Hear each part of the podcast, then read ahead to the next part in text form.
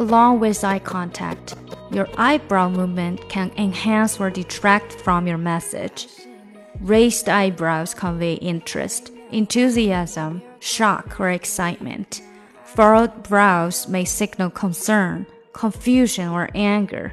Use your eyebrows to your advantage, but don't overdo it by continually raising or furrowing your eyebrows, where the other person is likely to focus more on why you are doing that than on listening to your message.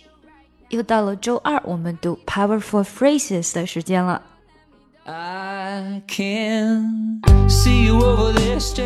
更详细的讲解，请点击我的名字查看听力阅读专项提升。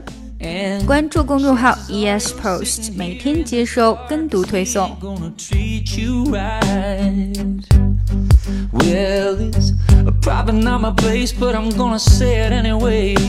Cause you look like you hadn't felt the fire, had a little fun, hadn't had a smile in a little while.